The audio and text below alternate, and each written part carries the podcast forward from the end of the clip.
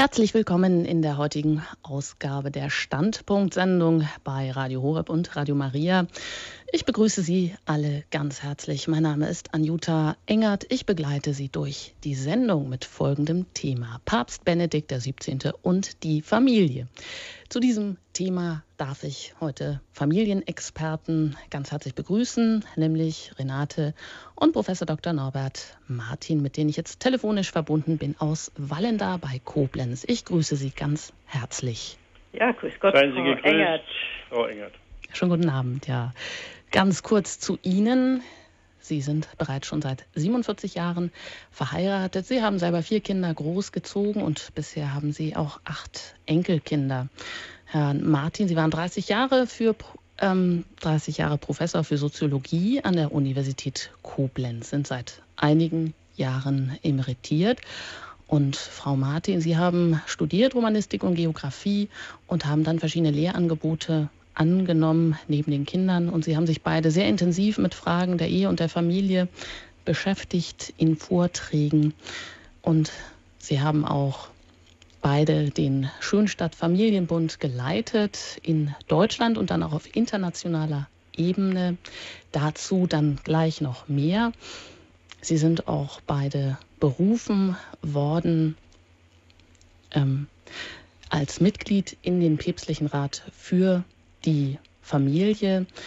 Und auch Sie, Herr Martin, haben als Berater am Arbeitskreis Ehe und Familie des Deutschen Zentralkomitees der deutschen Katholiken mitgearbeitet und waren auch tätig der, als Lehrer tätig am Institut Johannes Paul II. für Studien über Ehe und Familie. Das ist so eine ganze Menge, wo wir auch gleich noch anknüpfen können und Gesprächsstoff finden und schauen können, wie Sie Familie gelebt haben und wie Ihnen das dann auch gelungen ist, das sozusagen in Vorträgen, auch in der Öffentlichkeit, auch in kirchlichen Kreisen dann weiter auszubauen und durchzudenken. Kurz vorab möchte ich jetzt einfach noch mal kurz einen Überblick darüber geben, was der Papst denn zum Thema Familie und Ehe so gesagt hat, wie er sich da in den Ansprachen auch beständig und unermüdlich für den Wert von Ehe und Familie einsetzt. Er bezeichnet die Familie zum Beispiel ganz grundlegend als Fundament und Keimzelle jeder Gesellschaft. Das haben wir sicher alle schon gehört. Insofern betrifft die Familie Gläubige genauso wie Nichtgläubige. Das Familienleben ist die erste Quelle des Zusammenhaltes von Gemeinschaften, so der Papst. Und er beruft sich dabei auch auf seinen Vorgänger Papst Johannes Paul II.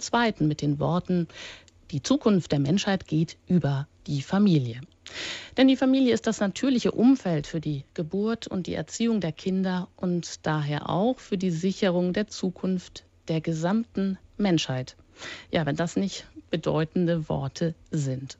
Und anlässlich des siebten Weltfamilientreffens in Mailand Anfang Juni diesen Jahres hat Papst Benedikt Familie und Ehe sogar als wichtigstes Weltkulturerbe hervorgehoben. Denn ja, wir alle wissen ja, dass die Familie in einer tiefen Krise steckt. Selbst wenn die große Mehrheit junger Menschen sich eine dauerhafte Partnerschaft und die Gründung einer Familie an oberster Stelle ihrer Wünsche ersehnen, fällt es doch immer mehr Paaren schwer, Ehe und Familie dann auch stabil zu leben. Alle, die ihre Berufung in der Familie die leben, die wissen, wie kräftezehrend es heute ist, gegen die familienfeindlichen Strömungen aus Gesellschaft, Politik Arbeitsmarkt und auch digitalen Medien anzugehen. Familie nur noch ein Auslaufmodell neben gleichwertigen anderen, die es dann staatlicherseits auch bitte nicht mehr zu schützen gilt, wie es vielleicht viele Ideologen gerne hätten und woran sie auch tatkräftig arbeiten. Ja, aber was kommt denn dann, wenn keine Familie mehr sein soll? Aufwachsen im kollektivistischen Gleichheitsstaat, in gleichwertigen Kommunen unterschiedlichster Besetzung? Hatten wir das nicht schon alles in den Diktaturen der kommunistischen Systeme, allerdings unter Zwang? Ich habe einmal einen Schwenk gemacht in die Tierwelt, denn da funktioniert der kollektive Staat ganz gut, beispielsweise im Ameisenstaat. Allerdings werden die für den Nachwuchs sorgenden bzw. auch die eierlegenden Königinnen regelrecht hofiert. Die Arbeiterinnen tun alles für sie.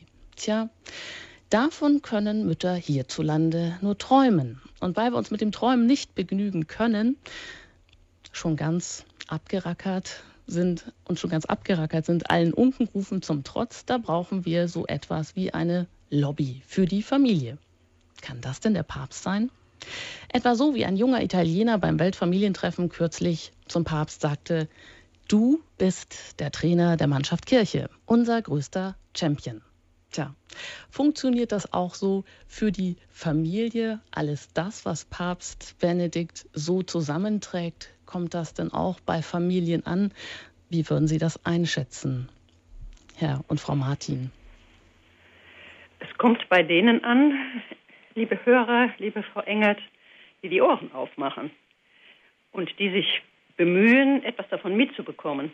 Von sich aus kommt das nicht an. Das erschallt auf einem Platz mit einer Million Menschen, die nehmen das auf, die sprechen davon, aber eine Million ist nicht allzu viel und darüber muss das nicht hinausgehen, wenn nicht neue, andere, viele andere Millionen Menschen sich wirklich die Ohren steif stellen und etwas äh, anhören wollen. Es ist also sehr viel erstmal mit dem Willen derer, bei denen es ankommen sollte, zu tun.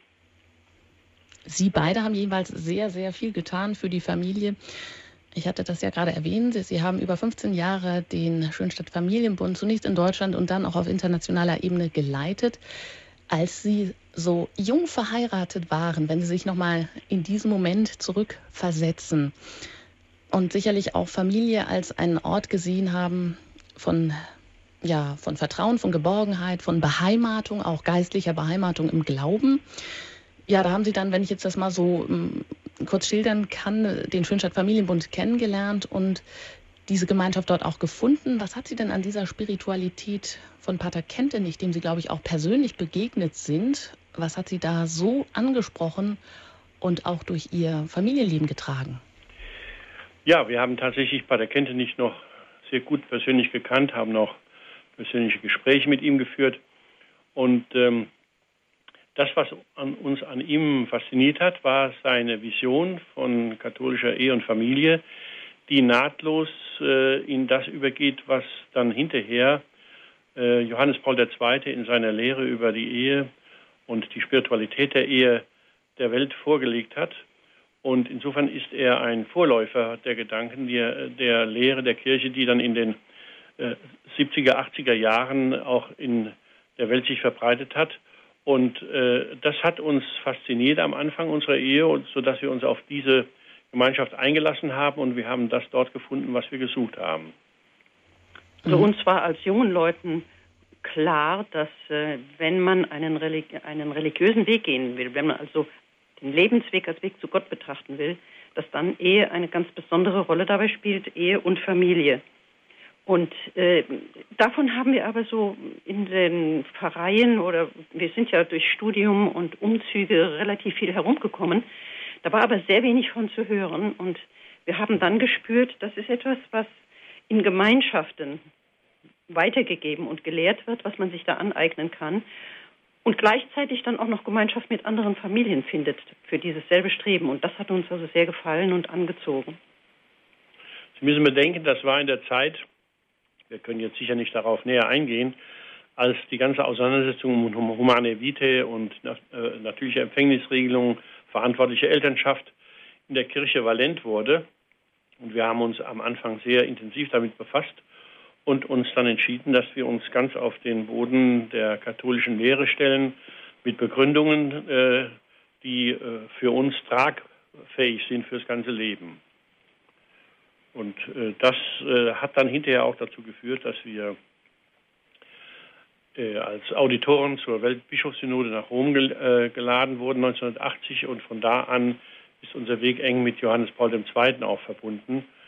Äh, Sie haben schon erwähnt, das Institut Johannes Paul II. für Studien für Ehe und Familie an der Lateranuniversität, das inzwischen ja fast zehn Tochterinstitute in aller Welt in zig Ländern hat und äh, mit einer ganz großen Ausstrahlung junge Leute an sich, an sich zieht und äh, ausbildet in all diesen Fragen. Das ist etwas äh, ganz Neues und Unerhörtes in der Kirche bisher.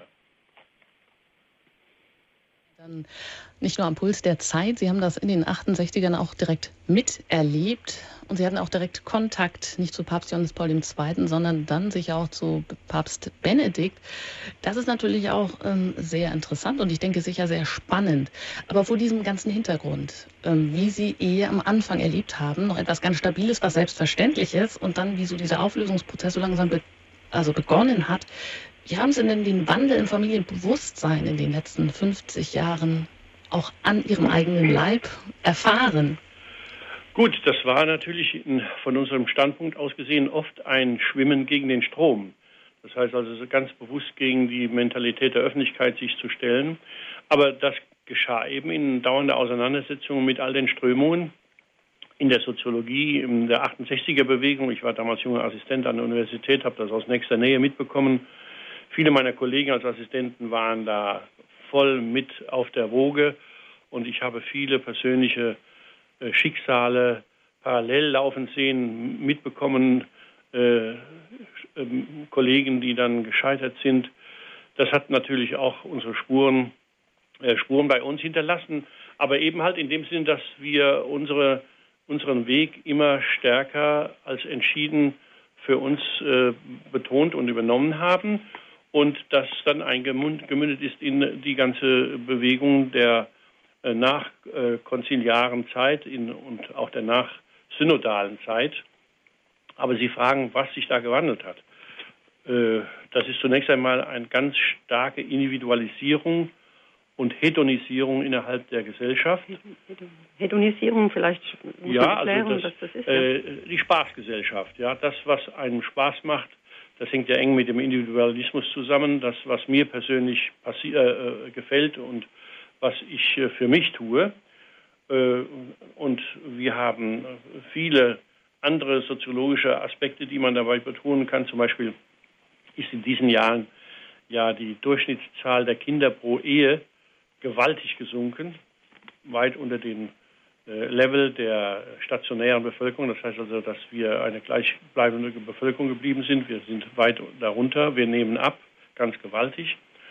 Äh, die, in der Politik ist äh, die Aussage des unseres Grundgesetzes Ehe und Familie stehen unter dem Schutz, besonderen Schutz des Staates ja massiv ausgehöhlt worden durch immer neue Gesetzgebungen. Man hat nicht mehr die Familie als Ganzes, als einen Organismus als einen lebendigen Organismus äh, vor Augen, sondern es wurde immer mehr zu einer Familienmitgliederpolitik, also das Einzelne, das Kind, der, die Mann, der Mann, die Frau und so weiter, das wird aufgedröselt, bis hin dazu, dass heute ja die Politiker, wenn sie an Frauen denken, nur an die Wiedereingliederung in die Wirtschaft denken und äh, die Erziehungsleistung der Familie mehr oder weniger vergessen haben.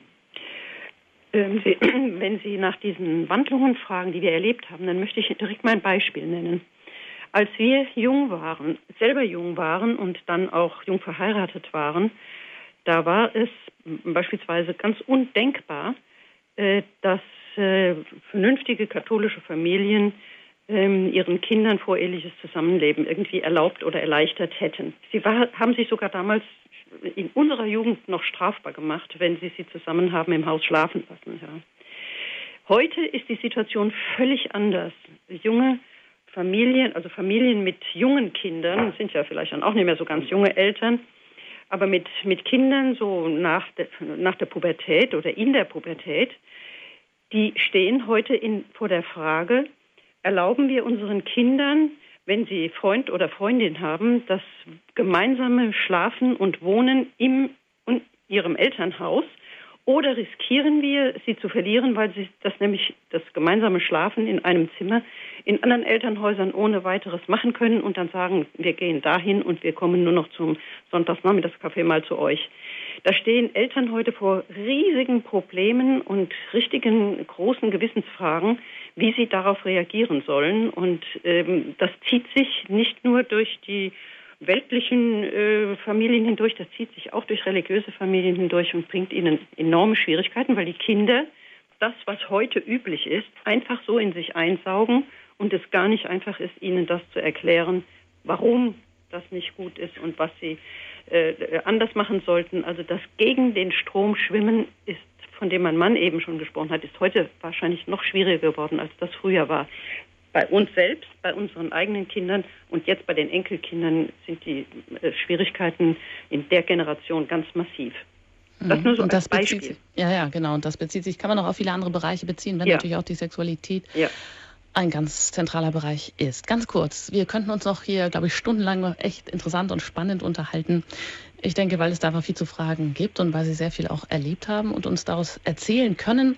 Aber wir werden auch nachher noch fragen, wie Sie denn nun Mitglied im Päpstlichen Rat für die Familie geworden sind, dass da, äh, ja, wie Sie da einfach Kontakt auch hatten. Man kennt ja einfach äh, Papst Johannes Paul II. sehr stark vom Einsatz für die Familie und er hat auch Institutionen für Ehe und Familie geschaffen. Wie ist es denn ganz kurz, bevor ich Sie jetzt gleich einsteigen lasse, mit Papst Benedikt? Hatten Sie auch mit ihm persönlich zu tun? Ja, als er Präfekt der Glaubenskongregation war, und natürlich ganz eng mit Johannes Paul II. zusammengearbeitet hat, haben wir ihn öfters getroffen, haben Probleme äh, mit ihm besprochen, auch gerade deutsche Probleme. Ich erinnere mich an die ganze Frage der, des Ausstiegs aus der Beratung in den äh, Beratungsstellen, die den sogenannten Schein, der zur Abtreibung legitimiert, zur straffreien Abtreibung legitimierte, äh, bis dann die Kirche auf äh, Geheiß von Johannes Paul II. ausgestiegen ist. Äh, diese ganzen Fragen und andere haben wir äh, mit ihm immer wieder auch besprochen, sodass wir ihn gut kannten und uns natürlich riesig gefreut haben, als er zum Papst gewählt wurde, denn er war der richtige Nachfolger von Johannes Paul II. Äh, vielleicht noch ein ganz kleines Beispiel. Wir, Sie erwähnten das, oder mein Mann erwähnte es, wir bei der Synode 1980. Das war, ging über die Familie, die Aufgaben der christlichen Familie in der heutigen Welt waren. Und da sind wir auch mit Kardinal Ratzinger näher ins Gespräch gekommen als Deutsche.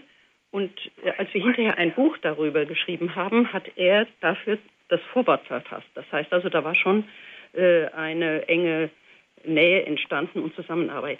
Als Papst ist er sehr viel zurückhaltender, als das Johannes Paul war. Wir äh, wissen, dass er seine Kraft, die eines alten Mannes, als Johannes Paul anfing, war er ein junger Mann, äh, also Johannes Paul, ein junger Mann, dass er seine Kraft anders einteilen muss und er ist auch ein anderer Typ und das ist gut, dass er es anders macht.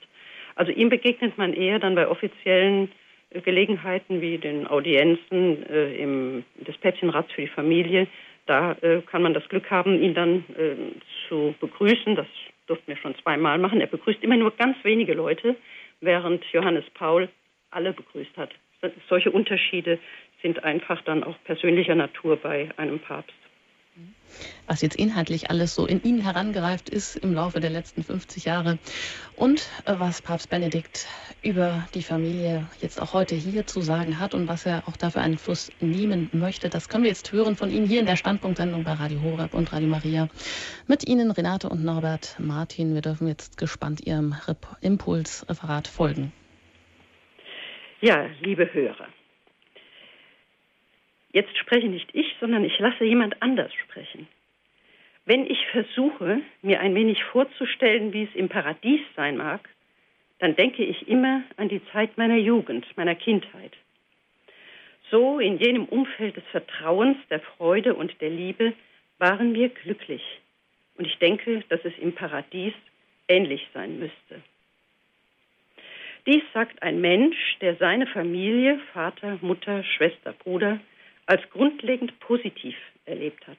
Als kleine, in dick und dünn geeinte Gemeinschaft, als Zelle der Lebensfreude, der Lebenskraft und der Solidarität in allen Lebenslagen. So führte zum Beispiel die Schwester dem inzwischen Priester gewordenen Bruder bis zu ihrem Tod den Haushalt. Der Autor des Satzes ist kein anderer als Papst Benedikt XVI., der mit Klugheit und Wärme alle Belange der Familie in unserer Zeit anspricht. Papst Benedikt geht, wie das eben schon etwas auch anklang, mit diesem Thema sparsamer um als Papst Johannes Paul II. Er würde wohl kaum, wie Johannes Paul, sagen, er wolle einmal als Papst für die Familie in die Geschichte eingehen. Aber wenn und was Papst Benedikt von Ehe und Familie und zu Eheleuten spricht, vermittelt herzliche Nähe und lässt spüren, wie sehr sie ihm konkret am Herzen liegen.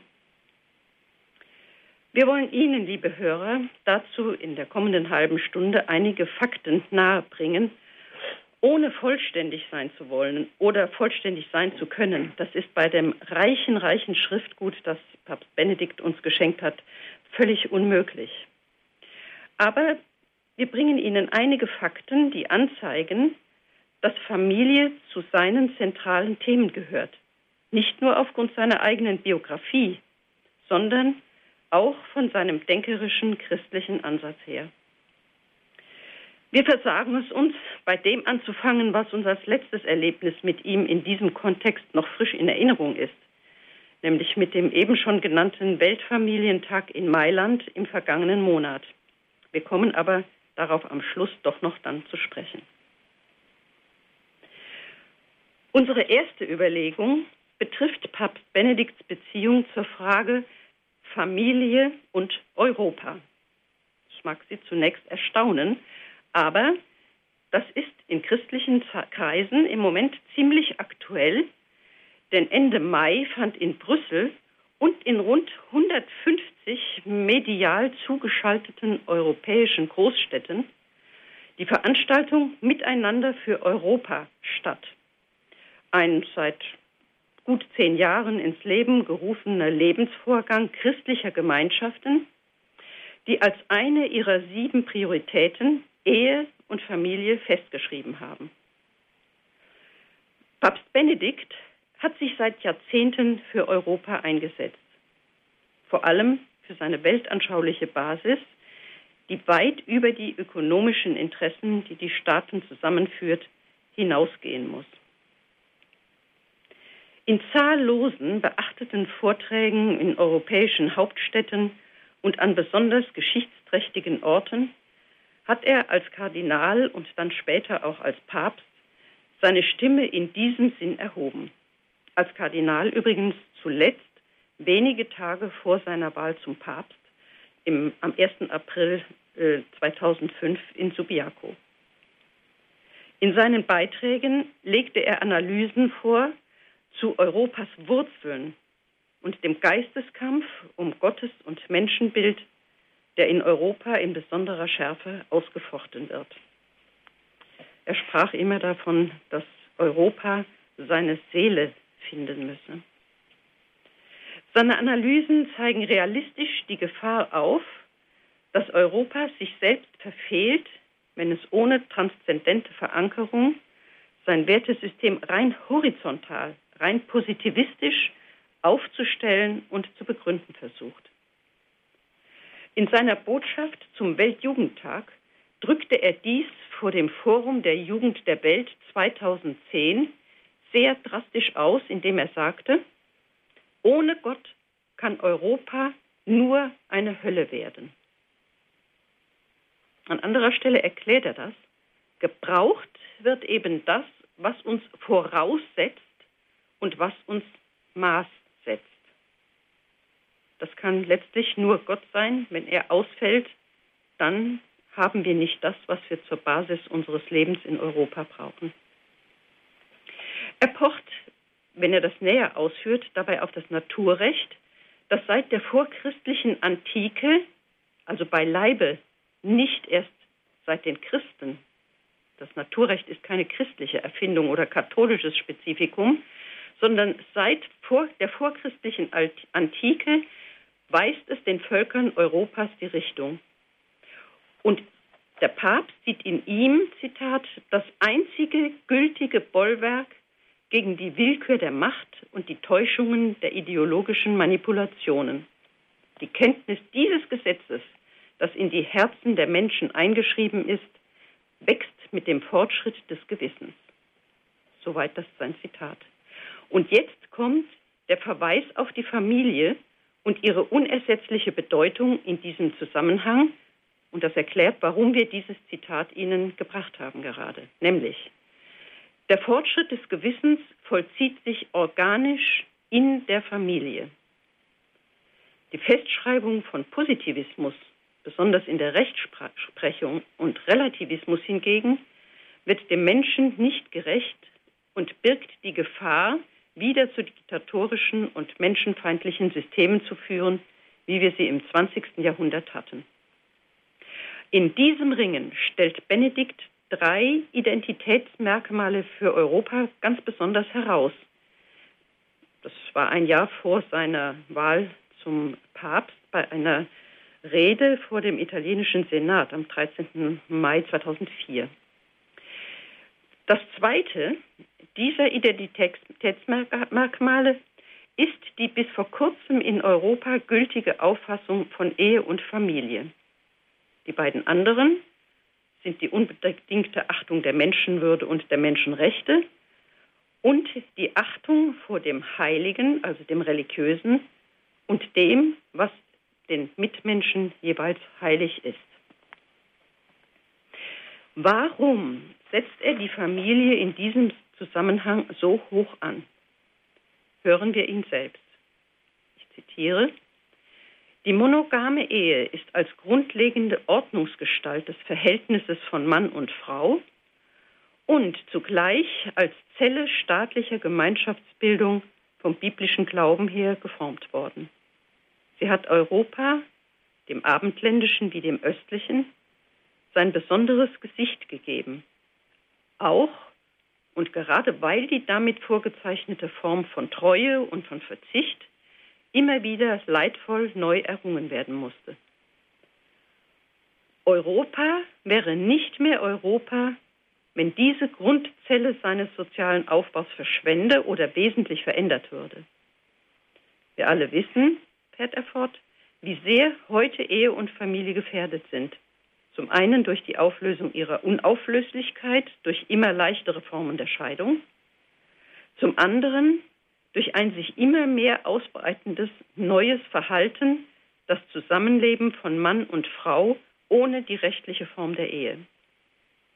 Wenn einerseits, immer noch der Papst, wenn einerseits ihr Miteinander sich immer mehr von rechtlichen Formen löst, wenn andererseits homosexuelle Gemeinschaft immer mehr der Ehe gleichrangig angesehen wird, stehen wir vor einer Auflösung des Menschenbildes, deren Folgen nur äußerst gravierend sein können. Soweit das Zitat des Papstes. Auflösung des Menschenbildes mit äußerst gravierenden Folgen. Für Josef Ratzinger, Papst Benedikt, gehören Ehe als Gemeinschaft eines Mannes mit einer Frau und Familie als Erweiterung der Ehe durch Kinder, wie wir sie in Europa haben, oder muss man schon sagen, hatten, nein, wir bleiben beim Haben, also wie, sie, wie wir sie in Europa haben, zum kulturellen und der Natur des Menschen entsprechenden Erbe einer hochentwickelten Menschheit. Das klang eben schon an. Weltkulturerbe. Ihre Auflösung kann in seinen Augen nie einen Fortschritt markieren, sondern ist vielmehr Zeichen eines Verfalls, einer Negierung der Fähigkeit des Menschen, seine Tendenz zu Egozentrik auf Gemeinschaft und Verpflichtung hin zu überwinden. Wie die alten Griechen hält Benedikt Hochkulturen nur aufgrund von Tugend und Selbstüberwindung für möglich. Seine Argumentation bleibt dabei philosophisch, zunächst wenigstens. Der christliche Glaube untermauert das nur und macht die Ehe und die Familie vollends durchsichtig und zwar auf Christus hin, der das Urbild wahrer Menschlichkeit ist. Unser Papst hofft auf ein starkes Europa. Stark sein kann es aber nur aufgrund einer transzendentalen Verankerung, durch deren Anerkennung der Mensch bezeugt, dass er nicht selbst Werte hervorbringt, sondern dass er darin seine Würde findet, vorgegebene Werte zu verwirklichen. Der ganze Kampf des Papstes gegen den Relativismus und Positivismus hat, wie schon übrigens auch bei Johannes Paul, in der Sorge um den Verlust der Transzendenz und in dessen Gefolge der Menschlichkeit seine Wurzel. Verlust der Transzendenz heißt Verlust Gottes und damit früher oder später des Menschen selbst, Verlust des Menschen. Es ist höchst interessant, dass Benedikt diese Gefahr gerade am Verfall der Familie heraufziehen sieht. Und deshalb kämpft er konsequent für den Erhalt und die Bestärkung der Familie im herkömmlichen Sinne.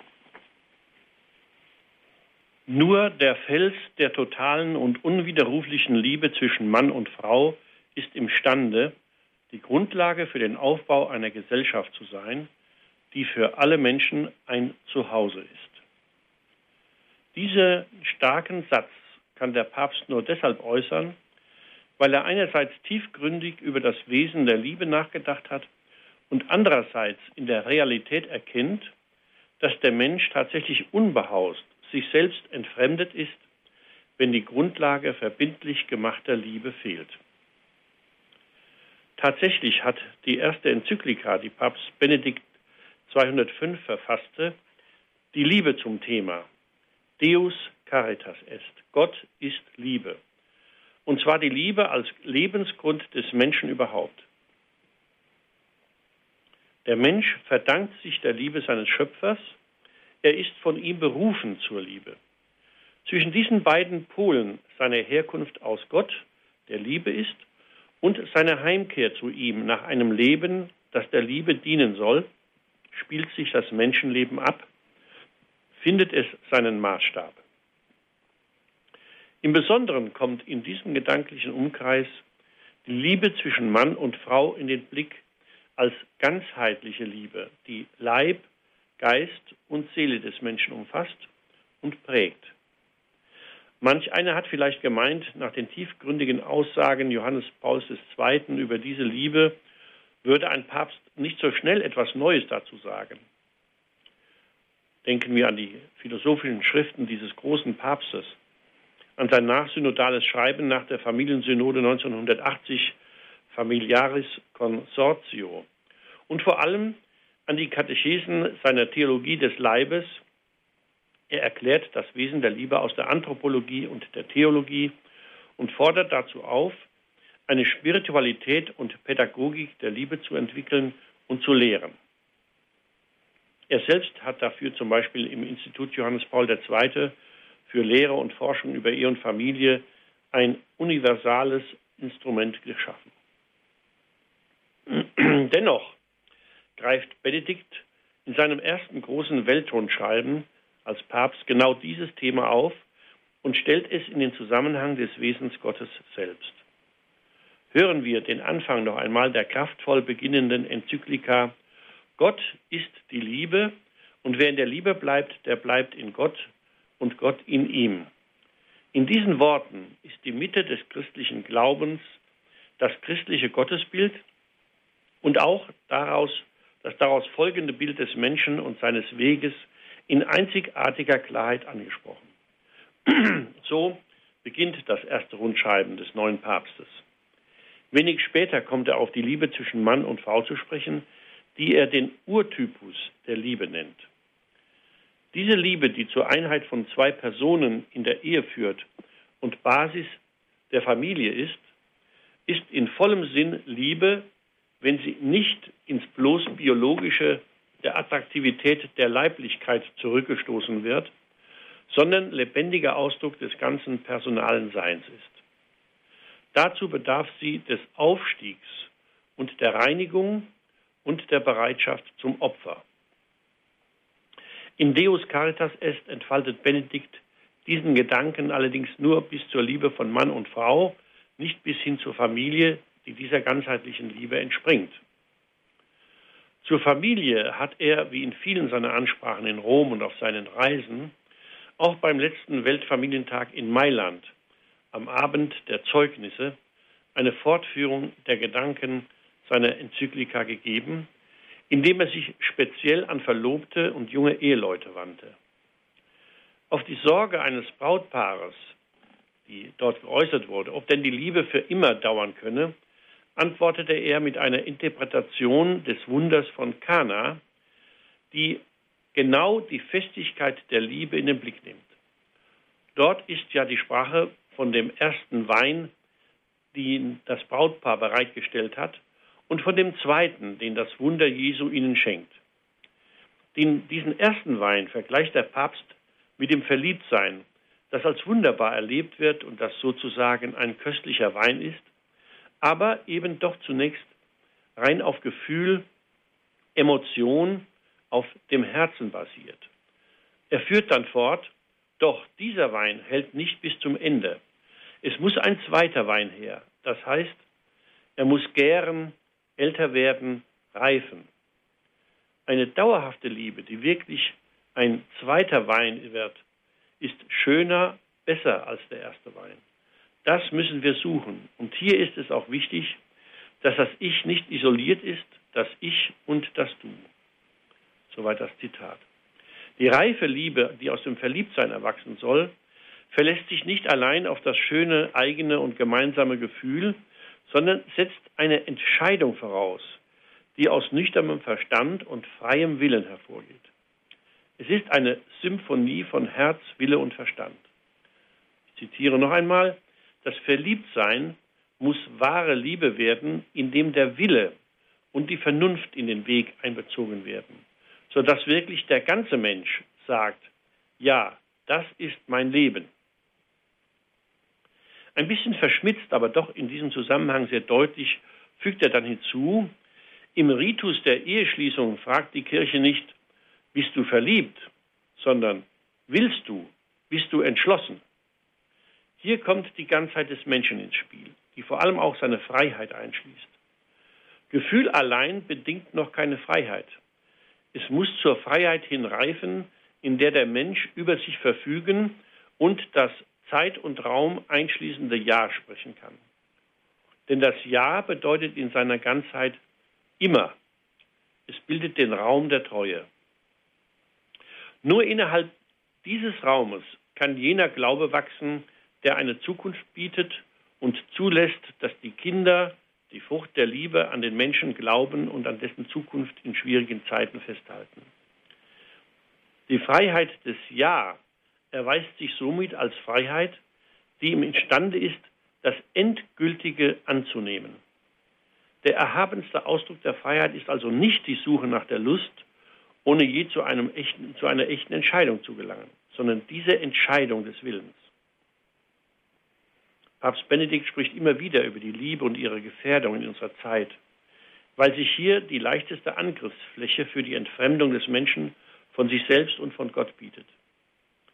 Zitiere, die Herabsetzung der menschlichen Liebe, die Unterdrückung der wahren Liebesfähigkeit, erweist sich in unserer Zeit nämlich als die geeignetste und wirksamste Waffe, um Gott aus dem Bewusstsein der Menschen zu streichen, um Gott aus dem Blick und dem Herzen der Menschen zu entfernen.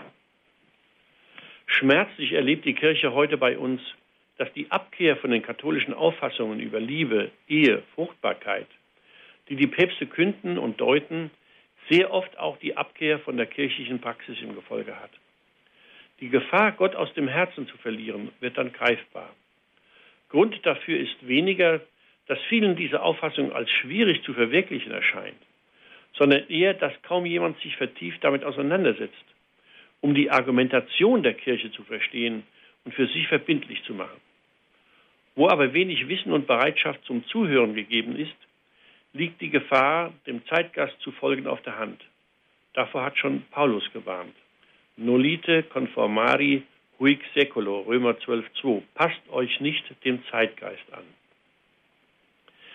Eine der heute um sich greifenden Irrtümer über Ehe und Familie ist die Meinung, sie seien Konstruktionen der Gesellschaft, die sich im Laufe der Geschichte bei uns entwickelt und herausgebildet hätten. Darauf antwortet der Papst unmissverständlich. Ehe und Familie sind in Wirklichkeit keine soziologische Zufallskonstruktion.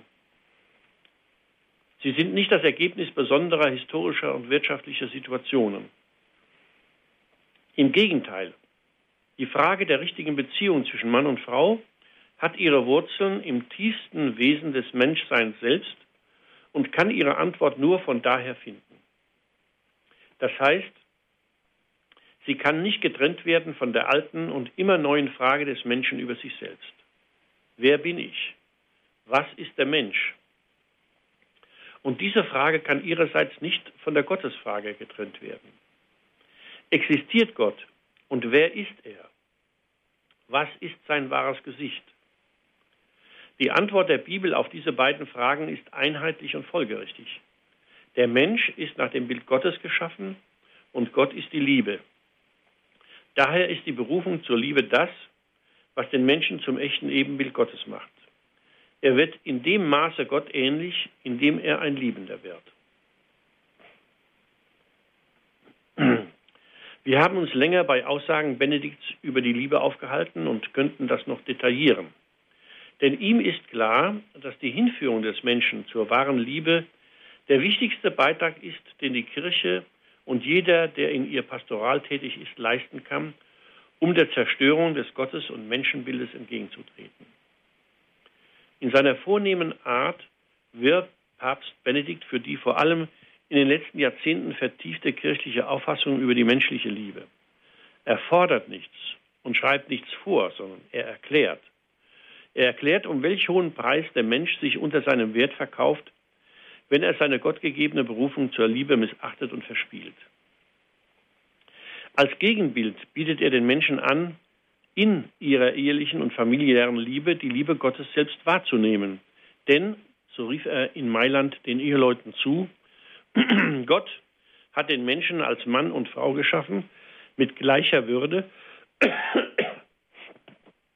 aber auch mit besonderen und sich ergänzenden Eigenschaften, weil die beiden einander ein Geschenk seien, sich gegenseitig aufwerten und eine Gemeinschaft der Liebe und des Lebens verwirklichen sollen.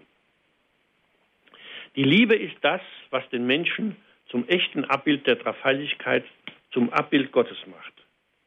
Wenn man sich diese Vision eines christlichen Menschen und Ehebildes vor Augen führt, wird unmittelbar deutlich, welche Bedeutung und Aufgabe eine pastoral wirksame Ehevorbereitung heute haben muss.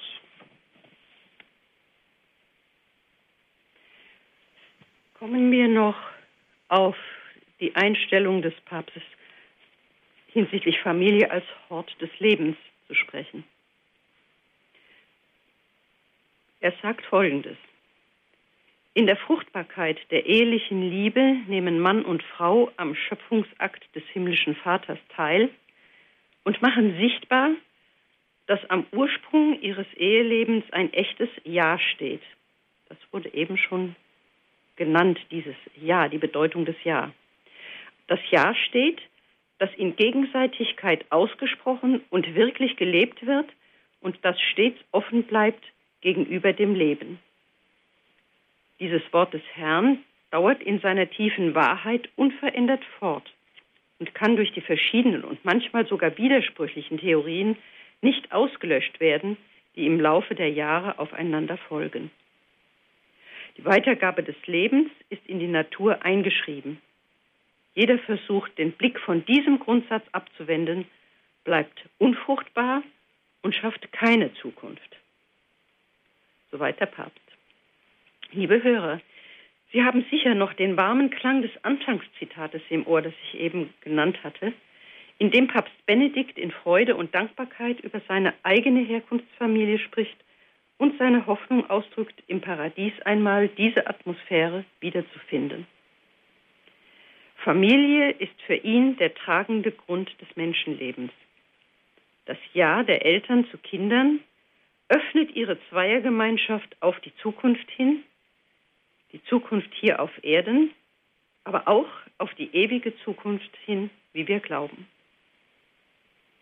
Als Teilnahme am Schöpfungsakt Gottes enthält es immer eine Ahnung von Gott selbst, sodass der Papst sagen kann, in jedem Menschen, und zwar in jeder Phase und auch in jedem Zustand seines Lebens, leuchtet ein Widerschein Gottes selbst auf. Die Bejahung der Liebe weitet sich aus zu einer Verheißung. Da Gott Liebe und Leben ist, ist jedes Jahr zu einem Kind ein Akt des Vertrauens auf diesen Gott. Umgekehrt stimmt es aber leider auch. Wo Menschen sich der Lebensweitergabe willentlich versagen, scheint ihr Misstrauen gegenüber dem Leben hervor, offenbart sich oftmals ihre Zukunftsangst, ihr Zurückschrecken vor, vor den Anforderungen, die ihre Kinder an sie stellen könnten. Zwischen diesen beiden Extremen des Gottvertrauens und der Zukunftsangst befindet sich allerdings das weite Feld der verantwortlichen Elternschaft, die die Eltern dazu verpflichtet, angesichts ihrer Möglichkeiten, Zahl und Abstand der Geburten ihrer Kinder zu regeln, um sie verantwortungsvoll ins Leben zu begleiten, sie zu erziehen. Papst Benedikt schließt sich in der Bewertung der Möglichkeiten, dieser Verantwortung gerecht zu werden, voll und ganz seinen Vorgängern an. Dem Zeitgeist entgegen steht auch er zu der Enzyklika Papst Pauls VI. Humane Vitae und rückt nicht ab von der Position, die er als Autor von Donum Vitae über die Achtung vor dem beginnenden menschlichen Leben und die Würde der Fortpflanzung, diesem Schreiben von 1987, das er als Präfekt der Glaubenskongregation herausgegeben hat, und er steht ebenfalls durch Approbation zu der Fortführung dieses Schreibens Donum Vitae in dem neuerlichen Schreiben Dignitas Personae über einige Fragen der Bioethik von 2008 denn die Fragen, die 2008 virulent waren, konnte man 1987 zum Teil noch gar nicht ahnen, sodass eine Ergänzung notwendig wurde und die nach wiss intensiven wissenschaftlichen und theologischen Recherchen dann auch von der Glaubenskongregation gegeben wurde. Zusammenfassend lassen sich alle drei Dokumente in der Aussage, dass die Lebensweitergabe als Widerschein von Gottes Schöpfertätigkeit dann Gottes Plan und der Würde des Menschen und das heißt der Würde der Eltern ebenso wie des Ungeborenen entspricht, wenn sie in der unverfälschten Liebeshingabe der Eltern geschenkt wird. Hort des Lebens ist so zunächst der Mutterschoß, dann die Familie, die sich allmählich weitet, hin zur Gesellschaft. Auch sie soll Hort des Lebens sein. Liebe und Leben sind die zwei nicht voneinander zu trennenden Seiten der einen Medaille Familie. Die Schwierigkeiten, die sich bei der Beschreitung dieses Weges vor uns auftürmen, können die Wahrheit der Aussage nicht zunichte machen. Sie rufen nur dazu auf, in Demut dennoch ihre Verwirklichung weiter zu verfolgen und uns umso enger an Gott und seine verheißene Hilfe zu binden. Hort des Lebens ist sodann die Familie in ihrer Aufgabe, die Kinder auf ein von Verantwortung geleitetes Leben vorzubereiten, also die ganze Erziehungsphase. Verantwortliche Elternschaft umfasst auch dieses weite Gebiet, erschöpft sich also beileibe nicht mit der Lebensweitergabe durch äh, Empfängnis und Geburt. Und auch darüber, die, das weite Feld der nachgeburtlichen Phase der Familie, der, der Kinder und in der Familie, Darüber spricht Benedikt immer wieder vor den Eltern.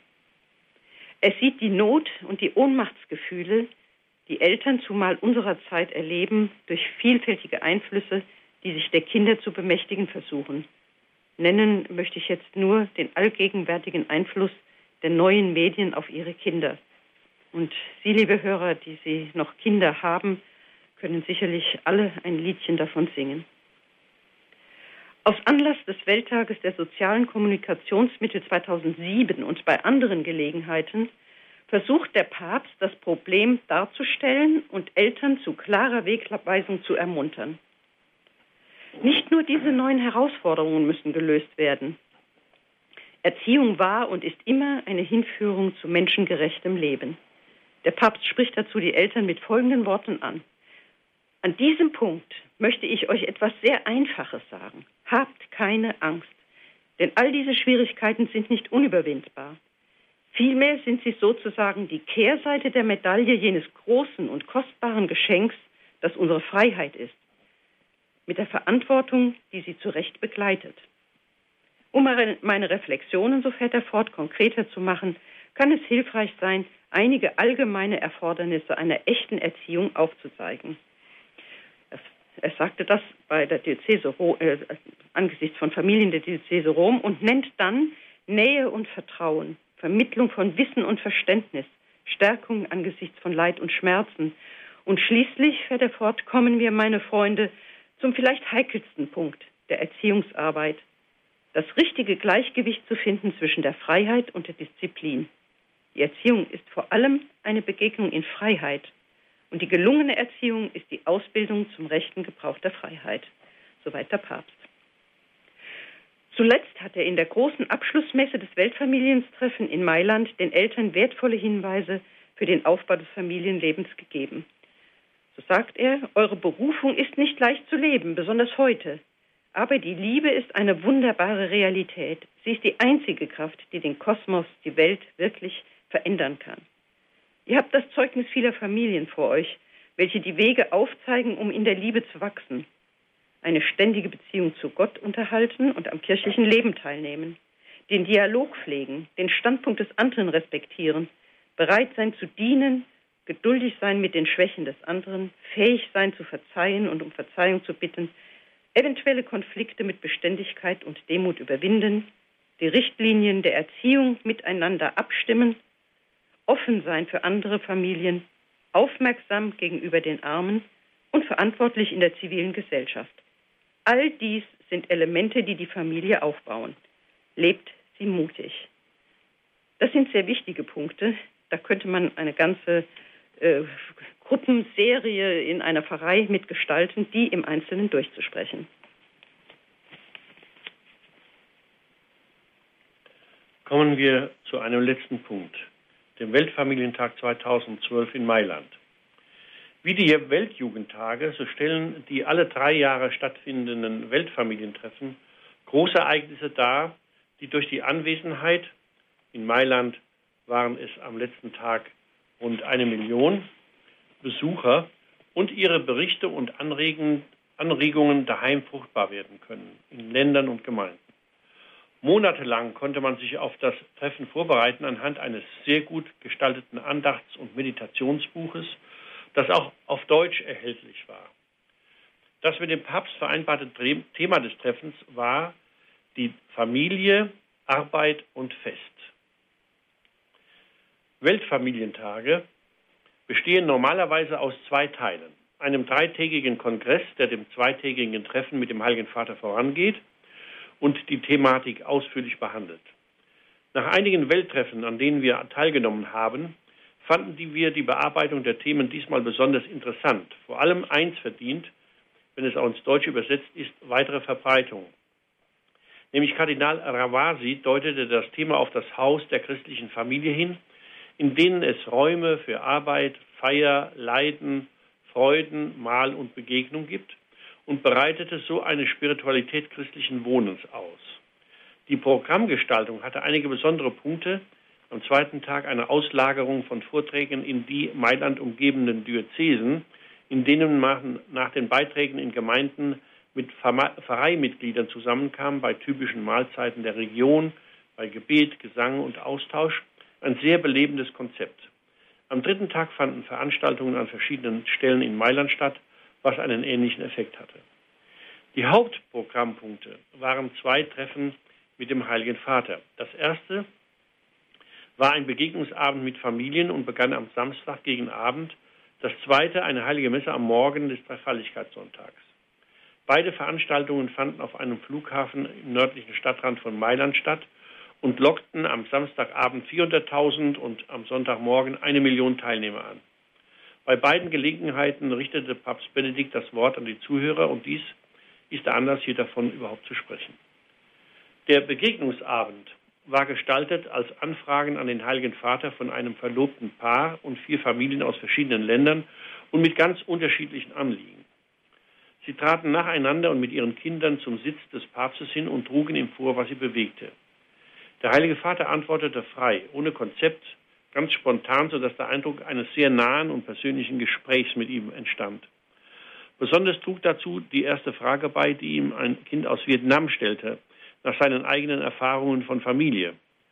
Dort äußerte er, was wir früher zitiert haben, seine Hoffnung, das Paradies möge ihm das Gefühl von Geborgenheit und froher Gemeinschaft vermitteln, das er in seiner Kindheit und Jugend in seinem Elternhaus erlebt habe. So war sofort eine Atmosphäre der Intimität gesichert, die den Papst als Familienmenschen unter Familien erlebbar machte. Jeder, der eine gesunde Familie erlebt hat, konnte sich mit ihm identifizieren. Im Verlauf des Abends gestand ihm ein verlobtes Paar aus Madagaskar, dass das für immer der Ehe sie besonders anziehe, aber bisweilen auch Angst mache. Er antwortete ihnen mit der Unterscheidung von Verliebtsein und reifer Liebe, dem ersten und zweiten Wein der Hochzeit von Kana, worüber wir schon gesprochen haben. Eine Familie aus Griechenland berichtete ihm von den wirtschaftlichen Nöten, in die sie die Finanzkrise in ihrem Land gebracht hat. Was früher ausreichte, deckt heute nicht mehr die Lebenskosten für vier Personen. Der Papst rief sie zur Hoffnung auf und machte dann den Vorschlag, ein Netz von Partnerschaften zu entwickeln, in dem Familien oder besser noch Pfarreien aus anderen Ländern, er nannte Deutschland und Frankreich, solchen Familien konkrete finanzielle Hilfe anbieten. Vielleicht entstehen als Frucht aus diesem Gespräch tatsächlich solche konkreten Initiativen. Als vierte sprach eine Familie aus USA, die die Vereinbarkeit von Beruf und Familie bei ungünstigen Arbeitszeiten und die Überflutung der Familien mit Angeboten, die von außen kommen, ansprach. Zum ersten schlug der Papst Gespräche mit den Arbeitgebern vor, denn zufriedene Mitarbeiter nützen letztlich dem Unternehmen. Zum zweiten machte er den konkreten Vorschlag, jede Familie solle mit liebevoller Kreativität ganz bewusst in jeden einzelnen Tag etwas einbauen, was Freude bereitet. Vielen Dank an dieser Stelle erstmal an Renate und Norbert Martin vom Schönstadt Familienbund. Wir hören Sie gleich weiter hier im Standpunkt bei Radio Horeb und Radio Maria. Das Thema Papst Benedikt und die Familie und auch Sie haben gleich die Möglichkeit, sich mit Ihren Fragen hier weiter in der Sendung zu beteiligen. Mein Name ist Anjuta Engert und nach der Musik hören wir uns gleich wieder.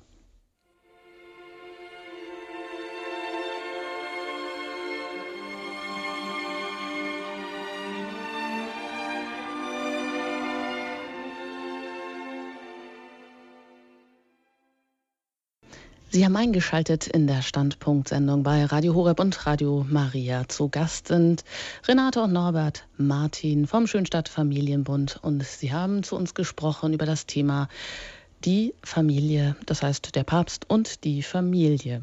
Sie haben gerade erzählt vom Weltfamilientreffen 2012 in Mailand, bei dem Sie auch selber zugegen waren. Da waren auch verschiedene Familien aus verschiedenen Kontinenten, die direkt ihre Anliegen an den Papst direkt mitteilen konnten. Und Sie haben uns gerade auch erzählt, was er dabei jeweils dann geantwortet hat. Da möchte ich Sie einfach bitten, noch kurz fortzufahren, bevor ich dann die Hörernummer durchgebe und Sie auch mit hier in der Sendung im Standpunkt anrufen können. Ja, wir waren bei dem äh, lebendigen Austausch verschiedener Familien mit dem Papst und als vierte sprach eine Familie aus den USA, die die Vereinbarkeit von Beruf und Familie bei ungünstigen Arbeitszeiten und die Überflutung der Familien mit Angeboten, die von außen kommen, ansprach. Dazu schlug der Heilige Vater vor, mit den Arbeitgebern ähm, zu, äh, zu sprechen, denn zufriedene Mitarbeiter nützen letztlich dem Unternehmen selbst. Und zum Zweiten machte er den konkreten Vorschlag, jede Familie solle mit liebevoller Kreativität ganz bewusst in jeden einzelnen Tag etwas einbauen, was Freude bereitet. Weiterhin regte er an, den Sonntag nicht nur als Tag des Herrn, sondern vor allem auch als Tag des Menschen zu begehen. Diesen Tag habe Gott für die Freiheit eingesetzt. In diesem Freisein füreinander, für sich selbst, ist man frei für Gott, so sagte er. Und so denke ich, dass wir die Freiheit des Menschen verteidigen und die Festtage als Herrn, Tage des Herrn und somit als Tage für den Menschen überhaupt, wenn wir den Sonntag verteidigen. Die Verteidigung des Sonntags spielte auch sonst bei dem Treffen in Mailand eine große Rolle. Der US-amerikanische Franziskanerbischof O'Malley hielt ein flammendes Plädoyer für ihn als für den Tag der Familie. Als letzte kam an dem Zeugnisabend ein brasilianisches Ehepaar zu Wort, das für seine psychiatrische Arbeit Rat suchte angesichts der vielen geschiedenen Ehen, die es auch in Brasilien gibt. Welche Zeichen, Zeichen der Hoffnung könne man ihnen geben? Der Papst bestätigte, dass die Frage der wiederverheirateten Geschiedenen eines der ganz großen Leiden der heutigen Kirche sei. Zunächst wies er dann auf Prävention hin durch Ehevorbereitung und Ehebegleitung und dann forderte er zur pastoralen Sorge auf, die von den Pfarreien ausgehen muss und regte dazu an, dass in dieser Lage Menschen einen geistlichen Begleiter suchen sollten. Auch ohne zur Eucharistie hinzutreten zu können, seien sie zu einem Leben aus dem Glauben berufen, können und sollen geistig mit Jesus vereint sein und durch das Aushalten des Leidens ganz spezifisch Zeugnis ablegen. Zeugnis für die großen Werte unseres Glaubens. Denn ihr Leiden sei ein Leiden in der Gemeinschaft der Kirche. Durch ihr Opfer sind sie im Herzen der Kirche. Am Ende seiner Antworten wurde, Heiligen, wurde der Heilige Vater per Video live mit einem Dorf verbunden, das in diesen Tagen des Kongresses das schlimme Erdbeben in Norditalien durchgemacht hatte. Er ermutigte die Menschen und versprach ihnen auch materielle Hilfe. In seiner Predigt am Sonntag, dem heiligsten Dreifaltigkeit, Sonntag, rief der Papst die Pfarreien und Familien auf, das Festgeheimnis zu erkennen und zu leben. Wir sind berufen, unsere Gemeinschaften als Familie Gottes nach dem Beispiel der Dreifaltigkeit zu leben, damit die Kirche selbst immer mehr Familie wird. Eine Forderung übrigens, die Papst Johannes Paul II. in Familiares Consortio schon erhoben hatte. In einem kleinen theologischen Exkurs betonte Johann, äh, Benedikt XVI., dass die Liebe das ist, was den Menschen zum echten Abbild der Dreifaltigkeit, zum Abbild Gottes macht. Später kam er auf die konkreten Aufgaben der christlichen Familien zu sprechen, wie wir sie schon zitiert haben, und forderte die Familien auf, sich nicht zu einer utilitaristischen Haltung verführen zu lassen, sondern immer mehr vom Sein als vom Haben auszugehen.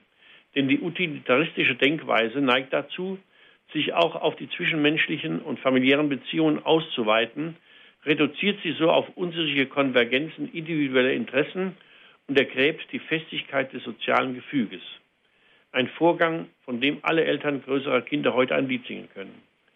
Zum Schluss hob er nochmals die Bedeutung des Sonntags dieses wöchentlichen Osterns hervor als Tag des Menschen und der Familie, der eine Oase der Freude und Begegnung sein solle. Durch den Sonntag fänden Familie, Arbeit und Fest ihren Ausgleich. Diese drei Gaben Gottes drei Dimensionen unseres Lebens. Liebe Hörer, wir haben diese beiden Veranstaltungen mit dem Papst referiert, weil sie voller konkreter Anregungen für die Familie sind und aufweisen, welch hohen Stellenwert Benedikt der Familie beimisst. Die Familie ist göttlichen Ursprungs und ihre Stabilität ist für das Funktionieren und den Zusammenhalt der komplizierten heutigen Gesellschaften unerlässlich. Sie ist auch eine Sehnsucht aller Menschen, die für ihr Leben Erfüllung suchen, wie die bei uns erhobenen Statistiken immer wieder beweisen. Wir möchten schließen mit einem Wort des Papstes, das er am 1. Dezember voriges Jahr zum päpstlichen Jahr für die Familien gesprochen hat, Rat für die Familien gesprochen hat und das ganz besonders zu der trinitarischen Dimension passt, die seine Ansprachen an die Familien am Fest der Dreifaltigkeit in Mailand beseelte. Dort sagt der Papst, und damit wollen wir enden, in dem Maße, in dem es der christlichen Familie gelingt, auf einem dauernden und von der Gnade Gottes gestützten Weg der Umkehr die Liebe als Gemeinsamkeit und Dienst, als gegenseitige Gabe und Offenheit für alle anderen zu leben, in dem Maße strahlt sie in der Welt den Glanz Christi und die Schönheit der göttlichen Dreifaltigkeit aus. Der heilige Augustinus sprach folgenden Satz in der Tat, du siehst die Dreifaltigkeit, wenn du die Liebe siehst. Und die Familie, so sagt der Papst, ist einer der Basisorte, an denen die Liebe gelebt und zu ihr erzogen wird.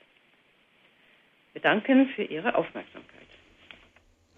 Vielen Dank, Renate und Norbert Martin, für Ihre ganz konkreten und ganz ausführlichen Ausführungen zum Thema der Papst und die Familie.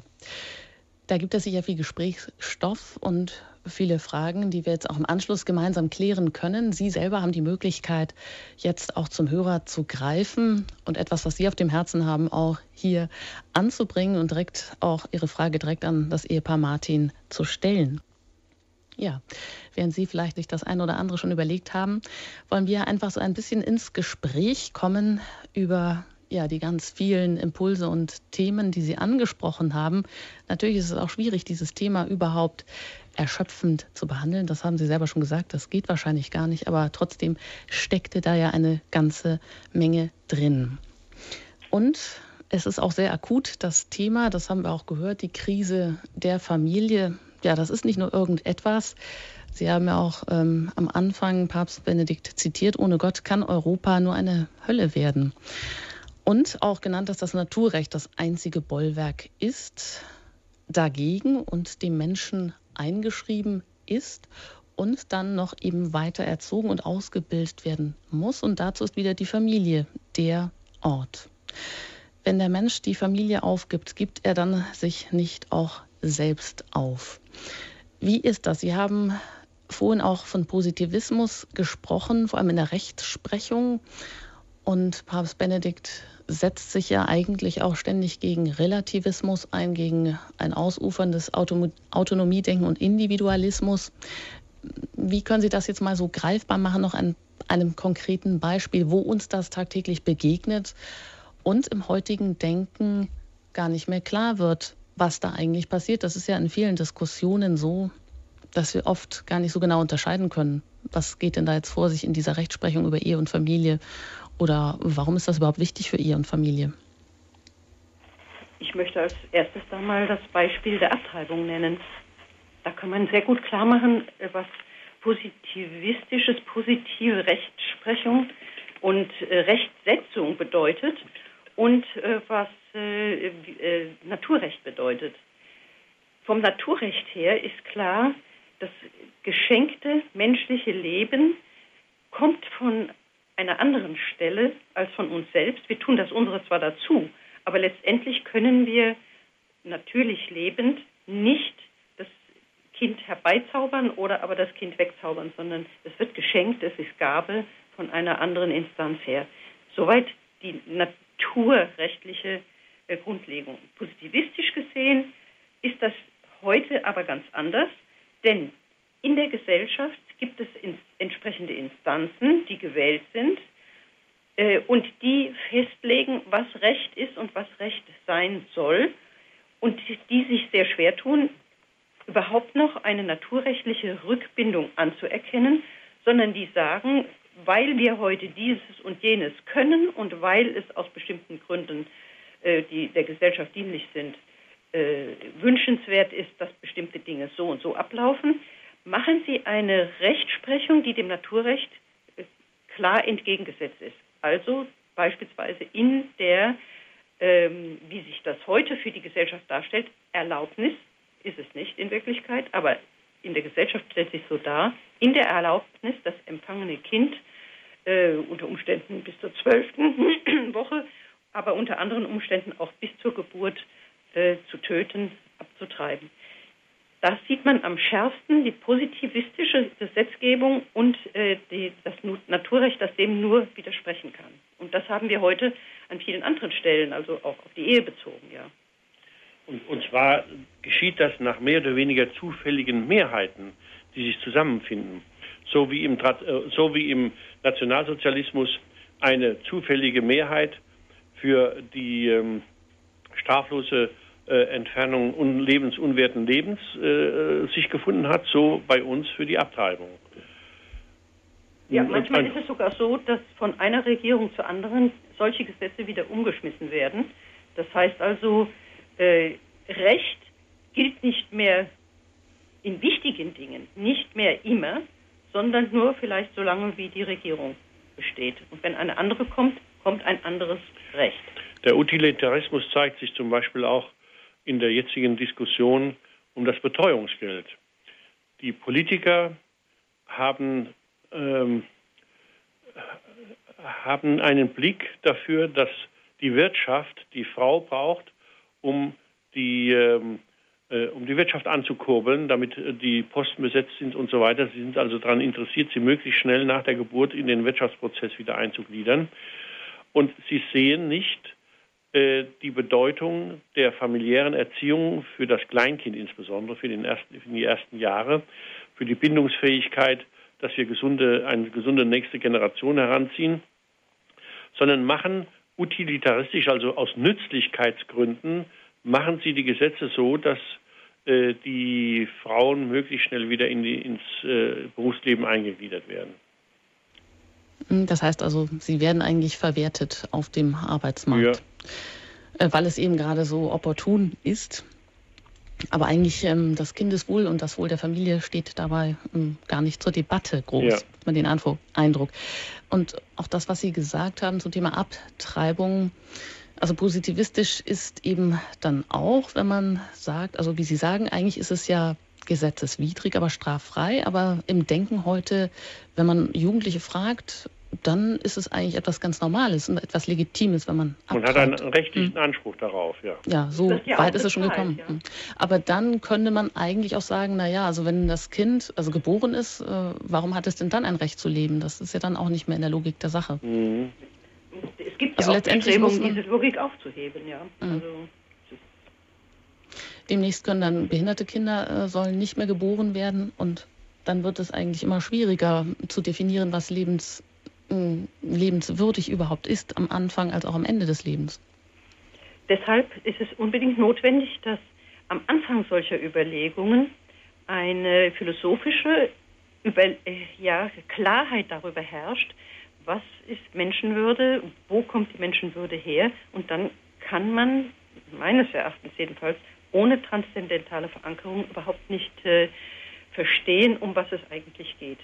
Eben, dass wir Rechenschaft schulden jemand anders gegenüber, nicht nur uns selbst, nicht nur dem Gesetz gegenüber, das jetzt gerade so und in fünf Jahren anders gemacht wird.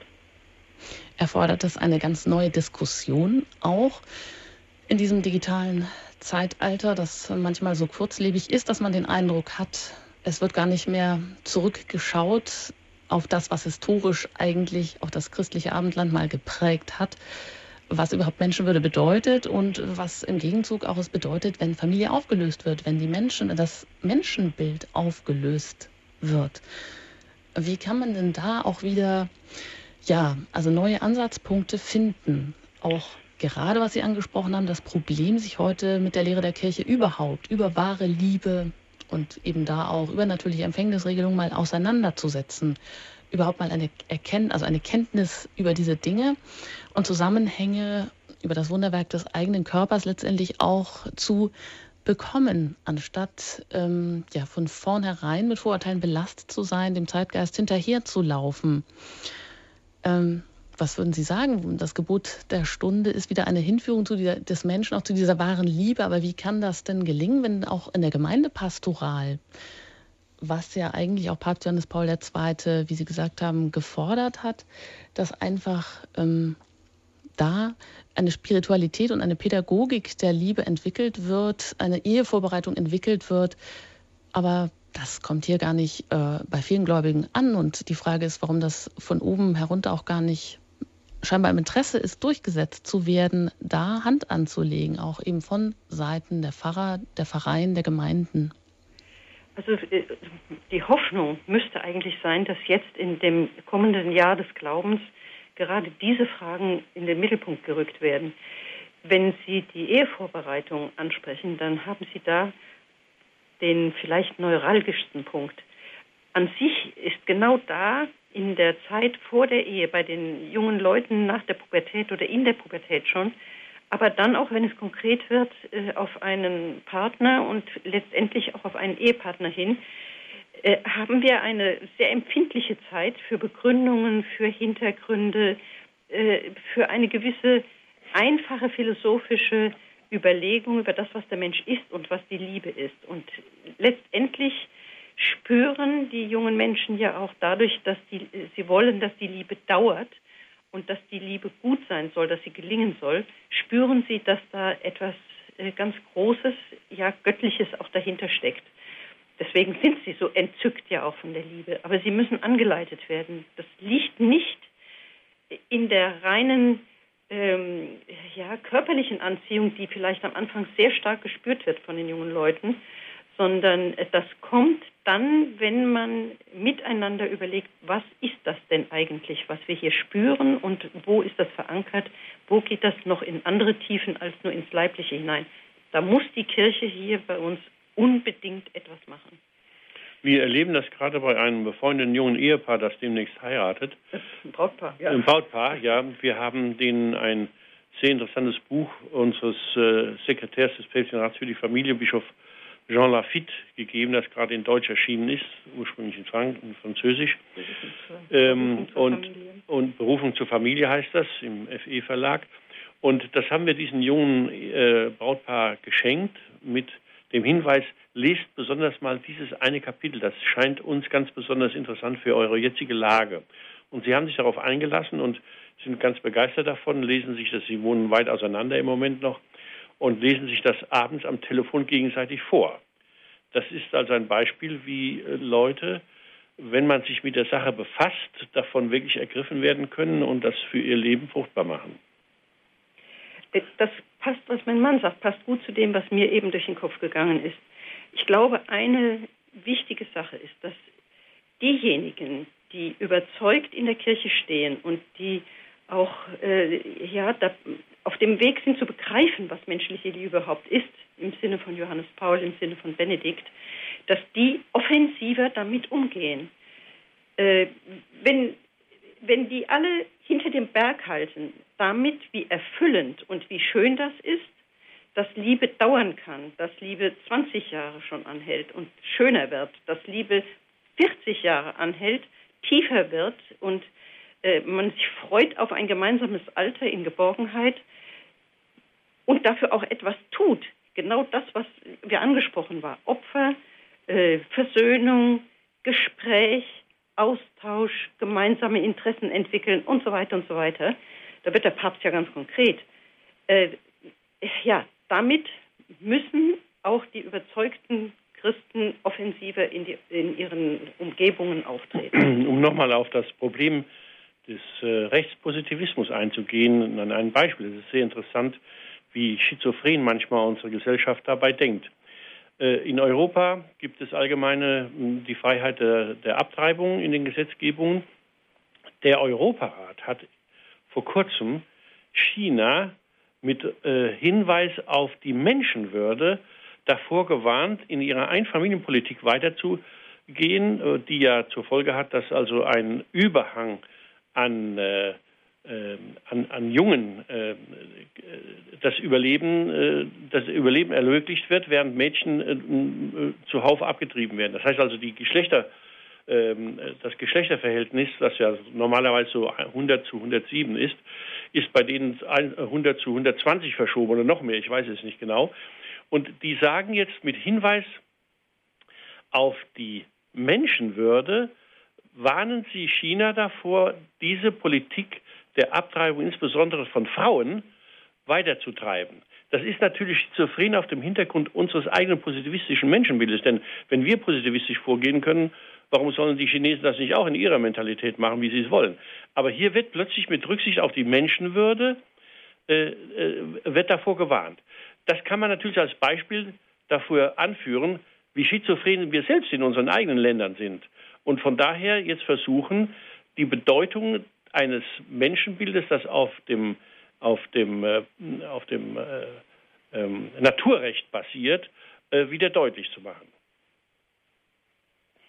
Das wird jetzt auch nicht dann alles zu kompliziert. Es soll ja letztendlich ja auch darum gehen, dass Familie wirklich auch eben lebbar ist. Und ich denke, es gibt ganz, Familie, ganz viele Familien, die das auch leben und vielleicht auch ein Zeugnis dafür geben. Und ich darf Sie auch an dieser Stelle einfach nochmal einladen, anzurufen und sich jetzt auch hier nicht zu scheuen, zum Thema auch Familie etwas beizutragen oder auch vielleicht zu sagen, wie das bei Ihnen lange dauerhaft klappt oder wie Sie Krisen vielleicht auch bewältigt haben, wie es trotzdem gelingt, Kinder in dieser Zeit und hier und heute auch großzuziehen und auch im Glauben großzuziehen. Ja, alle Anrufe zu Gebetsanliegen, die da kann ich einfach nur darauf verweisen, dass Pfarrer Kocher auch die ganzen Anliegen von zerbrochenen Familien immer wieder auch in der Heiligen Messe mit berücksichtigt und alle da auch mit hineinnimmt.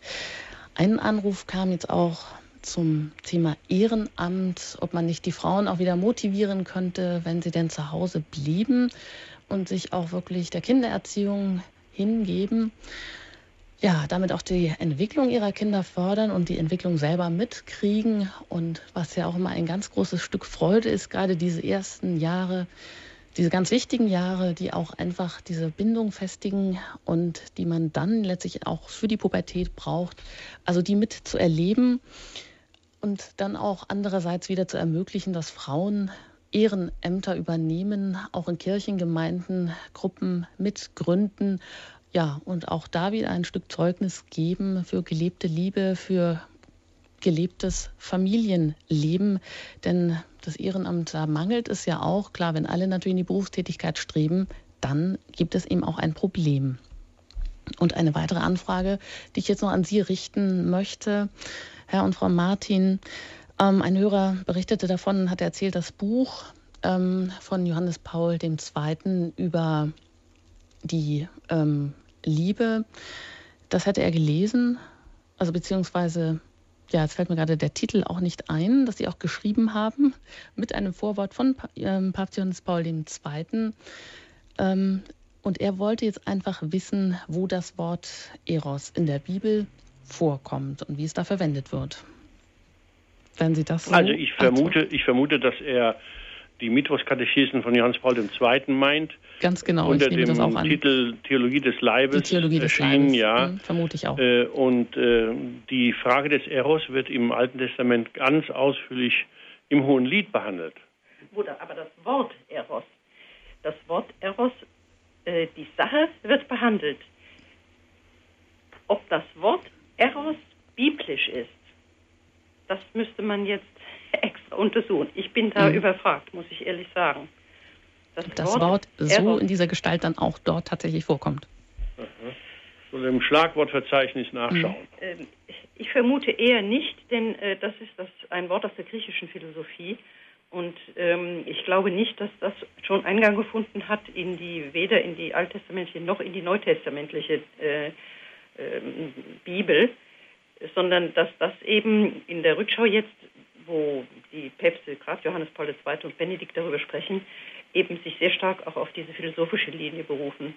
Dass es dadurch Eingang, stark Eingang gefunden hat. Vielleicht nicht erstmals, aber doch stark, dass es äh, heute üblich ist, davon zu sprechen. Und sowohl äh, ben, äh, Johannes Paul als auch besonders Benedikt in ähm, Deus Caritas Est kommt ja genau auf den Eros zu sprechen und äh, es setzt die drei Arten der Liebe, die die Griechen auseinandergehalten haben, Eros, Agape und Caritas. Caritas. Nee, Caritas nicht, Eros, Agape und das dritte. Es setzt sie neben gegeneinander und ähm, äh, erklärt, wie da der Fortschritt des einen zum anderen ist und äh, welchen Stellenwert auch darin der Eros hat. Insofern ist das ein sehr wichtiges äh, Stichwort aber eher glaube ich, dass es nicht biblisch ist. Mhm. Äh, vielleicht noch ein Satz zu der Sache mit dem Ehrenamt. Äh, es ist natürlich wichtig, dass man äh, dazu aufruft, dass die Frauen sich da vielleicht noch mehr engagieren. Übrigens sollten das auch die Männer tun. Aber es ist ja klar, das weiß ja jeder, der die Realität kennt, ohne die ehrenamtliche Tätigkeit unserer Frauen in, in der Gemeinde würde ja alles zusammenbrechen. Ja. Ist ja schon eine Realität. In der Tat. Ein Hörer hat sich jetzt gemeldet aus Österreich, den ich begrüßen darf. Ja, guten Abend. Guten Abend. Ähm, Sie haben da die Enzyklika Gott ist die Liebe genannt und ich glaube, das ganze Evangelium will ja uns sagen, dass Gott die Liebe ist. Kann man nicht, nach meiner Meinung kann man diesen Satz, Gott ist die Liebe, auch umdrehen, oder? Die Liebe ist Gott, so. Und, und aber heute eben ist die Liebe ja am verdunsten, hat ja der Papst Benedikt als Kardinal auch schon immer gesagt. Und, und wenn man die Kinder zu schnell in Krippen gibt und zu früh in den Kindergarten als in die Kitas und in die Horte in der Schulzeit und so, dann, dann finden die Kinder auch viel äh, weniger zum Glauben und natürlich auch zu einem normalen Familienleben später sagen. Das will auch der Papst auch mit seinen dauernden Verlautbarungen damit andeuten. Also wenn man, wenn man die Mutter abschafft, dann, dann gefährdet man nicht nur das Familienleben später, sondern auch äh, sehr den Glauben im Grund. Ja. Die, die Frau Mewes sagt das zum Beispiel dauernd und schreibt das in ihren Büchern oder, oder in dem Buch, in dem kleinen Buch Die ewige Frau von Gertrud von Lefort wird das im Grunde auch gesagt, dass, dass durch die mangelnde Liebe man die wichtigsten Sachen gefährdet. Auch die Kultur geht verloren ohne ohne den Glauben, sagt zum Beispiel Gertrud von Lefort da. Ja. Ja, das ist, das ist richtig. Und ähm, das, was eben als erstes gefährdet ist, das ist das Urvertrauen der jungen Menschen. Wenn sie nicht das Glück haben, in der Betreuung statt in der liebevollen äh, Führung durch die Mutter zu Hause, also in der Betreuung, eine Person zu finden, an die sie sich auch emotional binden können. Das gibt es ja. Das ist aber sicherlich das Seltenere, eine konstante äh, Begleitperson in diesen äh, jungen Jahren. Erstes, zweites, drittes Lebensjahr, äh, dann verarmen diese Kinder emotional und sind regelrecht gefährdet. Dazu gibt es ja jetzt eine neue Studie, die vor kurzem in der, äh, eine amerikanische Studie, die vor kurzem in der Welt äh, zitiert war, vorgestellt worden war, die außerordentlich interessant zu lesen ist, dass Kinder selbst in guten Kitas äh, einen Stresspegel aufweisen, der äh, ki solchen Kindern gleicht, äh, die missbraucht werden. Und das ist äh, etwas, was bei uns eben nicht veröffentlicht wird oder viel zu wenig veröffentlicht wird. Und ja. vor allen Dingen, dass die Politiker nicht wahrnehmen wollen. Das geht ihnen gegen den Strich. Ja, und der zum Beispiel, wenn Sie das gerade erwähnen von der Bindung, der kanadische Bindungsforscher Gordon Neufeld, man sagt, das sei der bedeutendste, der sagt zum Beispiel, dass die Bindung bis ins, bis ins Jugendalter ganz wichtig ist und dass man zu früh die Kinder selbstständig haben will, dass das nicht ausreicht, nur bis zum dritten Lebensjahr eine starke Bindung haben, dass das bis ins Jugendalter gehen muss und ja, dass ja, man die früh, Kinder zu früh selbstständig haben will, was aber im Grunde nicht geht, was ja jeder spürt. Man denkt nur, man lässt Kinder zum Beispiel im Alter zwischen 10 und 14 am Nachmittag allein und dann sollen sie die Schulaufgabe machen. Da machen sie wahrscheinlich oft alles andere als zum Beispiel Schulaufgaben, weil sie einfach doch die Leitung und Führung brauchen da. Also das ist etwas, was äh, wir natürlich als Eltern äh, selber erfahren haben durch viele Jahre hindurch in, mit unseren vier Kindern und Jugendlichen und wo wir wo wir das konnten, genau das gesagt haben, was Sie da sagen. Die größeren Kinder, die pubertären Kinder, brauchen eine stabile Bezugsperson, wo sie ihre Sorgen, ihre Aggressionen und äh, auch ihre Freuden lassen können und die die aufnehmen und die nicht nur sagen, ja schön, also das war heute das von 10 bis 12 und so weiter, sondern die das auch mit dem Herzen aufnehmen und die Kinder darin bergen. Das ist eine ganz, ganz wichtige Sache. Danke, dass Sie das ja, nochmal genau. genannt haben.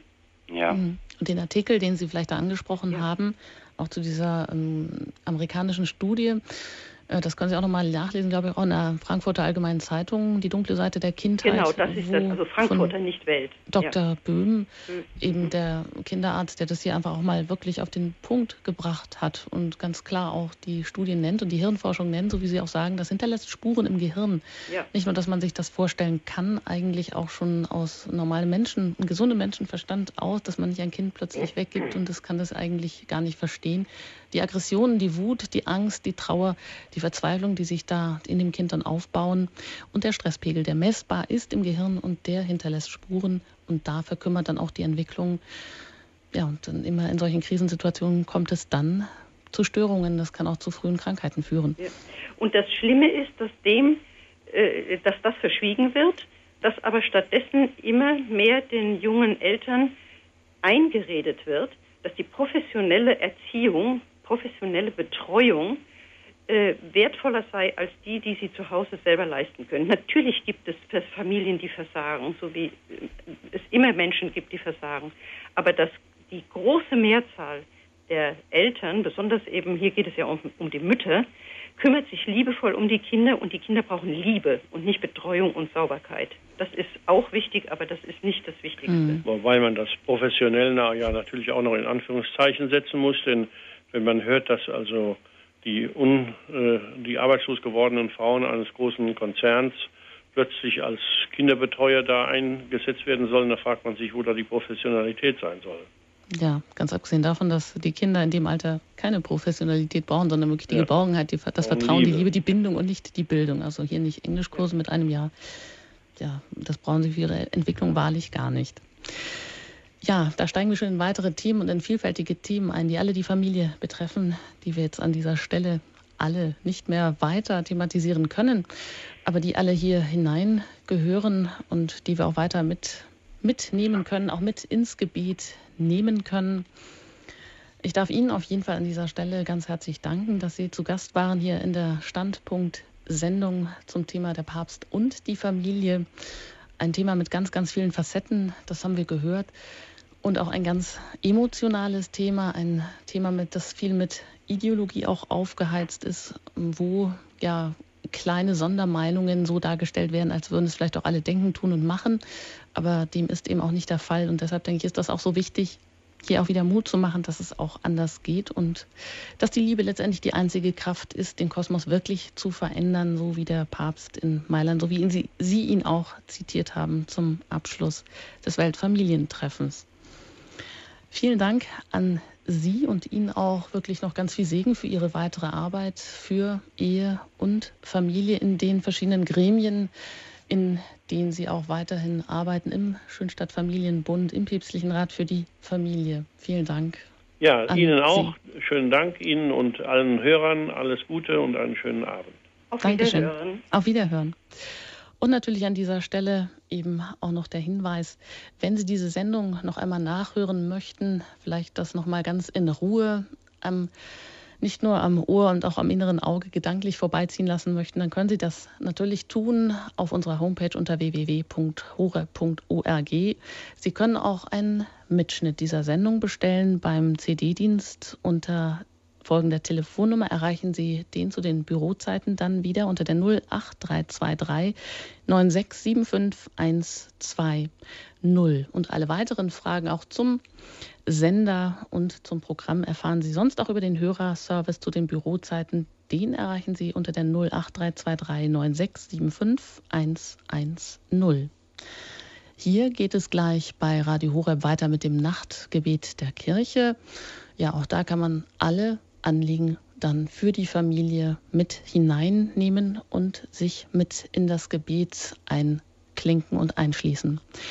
Ja, und am kommenden Sonntag in der Standpunktsendung erwartet Sie dann folgendes Thema. Jeder Augenblick zählt, Gottes Gegenwart neu entdecken mit Peter Schratz. An dieser Stelle danke ich Ihnen recht herzlich fürs Zuhören.